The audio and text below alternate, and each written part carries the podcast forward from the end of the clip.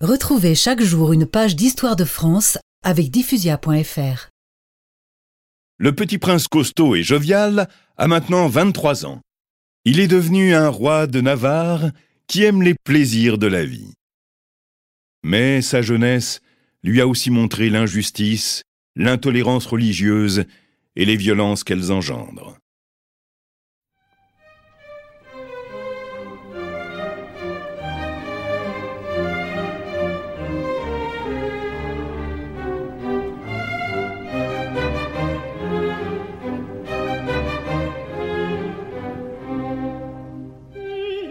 Sous la pression des Huguenots qu'il retrouve sur ses terres, Henri va encore abjurer.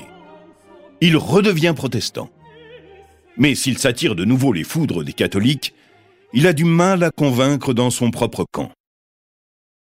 Comment faire confiance à Henri de Navarre, lui qui a déjà changé trois fois de religion?